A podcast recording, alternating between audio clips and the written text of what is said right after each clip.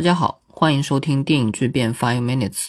我是老马和阿五的朋友小蔡，我在帮电影巨变做一些后期的工作，同时呢，我也是一个电影文化工作者，主要做一些关于中日电影交流的相关的工作。今天呢，我想跟大家聊一个话题啊，就是很多中国人到日本去学电影，或者说拍电影。其实我自己也在帮一个在日本的中国导演做一个纯粹的日本电影。所以呢，这好像也是近来的一个感觉比较明显的趋势。包括国内的影迷应该也可以看到，比如说今年的平遥国际电影展上面就有一部《杀死紫罗兰》，这其实是一部日本电影，当然它是中国导演张玉执导的。这部电影也获得了卧虎单元的最受欢迎影片。此外呢，平遥还有一部短片《中场休息》，它的导演是张耀元，但也是一部日本电影。这个电影同时，他也参加过上海国际电影节啊，包括国内的其他的影展。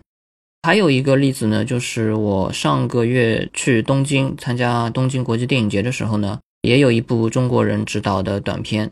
它是今年东京国际电影节和亚马逊的 Prime Video 有合作一个叫做 Take One 的一个小奖项，颁发给在日本居住的一些电影作者他们拍摄的短片。最终获奖的也是中国导演杨丽萍的《Gone with the Wind》。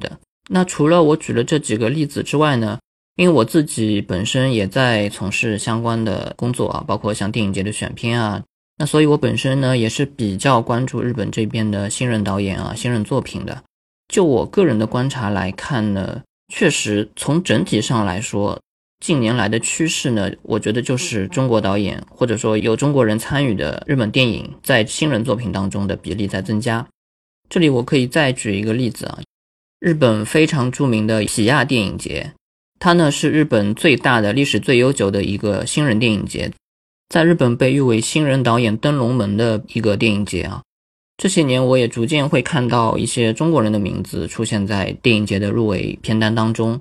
然后以今年为例的话，包括我刚才说的张耀元导演的那部短片《中场休息》也入围了，还有一部获得观众奖的作品呢。他其实并不是中国人导演啊，他的导演和编剧是一个日本人。但是我简单看一下主创阵容啊，我就发现其实除了导演、编剧这两个头衔之外，包括制片人、摄影、照明、美术、剪辑，这些都是中国人的名字。所以中国人参与制作的比例是相当高的。另外呢，日本还有一个非常著名也非常老牌的偏实验电影性质的一个电影节，叫做 Image Forum 电影节。这个电影节它主要是以短片为主，然后风格是比较偏实验的。我今年去拜访的时候，我看了一下他们今年的影展的手册，令我比较震惊的就是我在翻阅那本影展手册的时候，我发现我几乎每翻一页，上面都有中国导演的名字。因为和剧情长片比起来的话，这种几分钟或者十来分钟的短片，尤其是动画短片，那它制作起来肯定是更加便利一些。所以呢，我们在这个电影节上面就会看到有很多中国人制作的这种实验短片。那我看了一下这些创作者的简历，基本上都有在日本的一些非常知名的艺术院校学习的经验，包括我一开始说的那三部作品：《杀死紫罗兰》的张玉导演，《中场休息》的张耀元导演。还有《Gone with the Wind》的杨丽萍导演，他们三个的教育背景都是东京艺术大学。然后那些短片的作者当中，有包括武藏野美术大学啊、多摩美术大学啊，这些都是日本非常知名的艺术院校。那我们现在就来简单的分析一下这个现象啊。我觉得不单单是电影这一块了，其实整体的中国人到日本留学的趋势是一直都在增长的。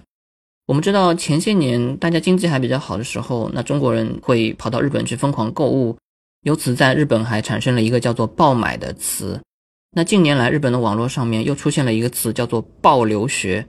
当然也是针对中国这边大量的留学生来说的。我们不是在做非常专业的研究啊，所以我们只是简单的来看一下数据，那可能大家就会比较明白了。我们看一下去年二零二二年的官方统计数据。他说的是，日本所有的留学生当中，中国留学生占的比例是百分之四十四点九，第二名的越南是十六点二，也就是说，中国的留学生几乎占了日本所有外国留学生当中的半数，而且远远甩开了第二名。那再看一下研究生这一块单独的比例，中国也是很高的，这边有一个二零二一年的数据，说在日本所有的研究生的留学生当中，中国人的比例也达到了百分之十二点九。尤其是在艺术这一个分类当中，中国留学生的比例达到了百分之三十一点七，也是所有科目当中最高的。当然，电影就包括在艺术这一块下面嘛。那么这些数据和事实也就印证了我在电影这一块的观察确实是正确的。那为什么会出现这样的现象呢？其实我觉得去日本留学一直以来，它本来就是一个在中国学生当中比较热门的选项，因为日本它本来离中国就比较近。来来往往非常方便，然后学费呢也比起欧美来又比较便宜，两国之间的文化也比较接近，所以无论是从费用或者便利度来讲的话，日本都是非常具有吸引力的。最近日元汇率又一直走低，那肯定更划算了嘛。然后我们其实可以再来看一下刚刚我说的日本的大学院，也就是研究生这一块。因为这些中国的创作者在日本多数还是在大学院学习的，包括我刚刚开始提到的那三位导演，他们其实都是东京艺术大学的研究生，有硕士有博士。那在日本呢，研究生的话，留学生其实是挺多的。这里有一个日本社会结构的问题，就是在日本的话，如果你一个学生最终想去选择正常去公司上班就业的话，那他们基本上读完大学本科就会直接去找工作了，因为你读一个研究生，比如说硕士，那对于你正常的就职来讲，可能并不会有太大的帮助。他们可能反而会觉得读硕士的时间是一种浪费。那尤其是艺术类的，像电影啊这样的一些学科，在国内肯定是并不是特别吃香的，所以留学生相对而言会更多一点。中国的学生呢，我们都知道，实际上还是比较优秀的。那所以，在一些尤其是顶尖的院校当中，中国留学生的比例就会很高，包括像东京大学这种顶级的学府，那中国的研究生就非常多。我记得还有过相关的报道啊，也算是一种现象。那在电影这一块，也就是艺术类的话，也是如此啦。我之前有跟行业的朋友聊过相关的话题，他也跟我说，东京艺术大学现在中国的留学生特别多。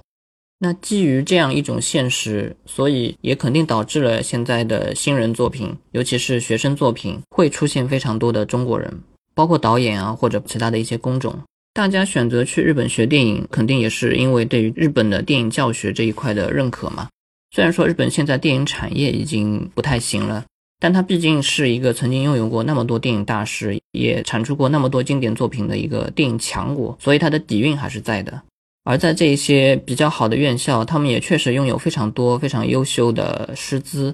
包括很多著名的导演啊，还有很多制片人啊、摄影师啊、演员啊，其他一些资深的从业人员，他们都会在大学里面教书。所以你在日本学电影，你确实可以得到非常良好的电影教育，然后你也可以利用这些学校的资源来制作一些作品。而且我觉得中国的这些留学生，他们在那边学习，包括参与一些制作。对于日本本国的学生或者作者来说，他其实也提供了一些不同的视角。就比如说我刚才提到杨礼平导演的那一部《Gone with the Wind》，它其实是一部中日法合拍的短片，它全程是在法国拍摄的。我觉得他的这样一种国际视野，实际上日本本国的很多独立电影的作者啊，还有很多新人啊，对他们来说这一块相对而言是比较欠缺的。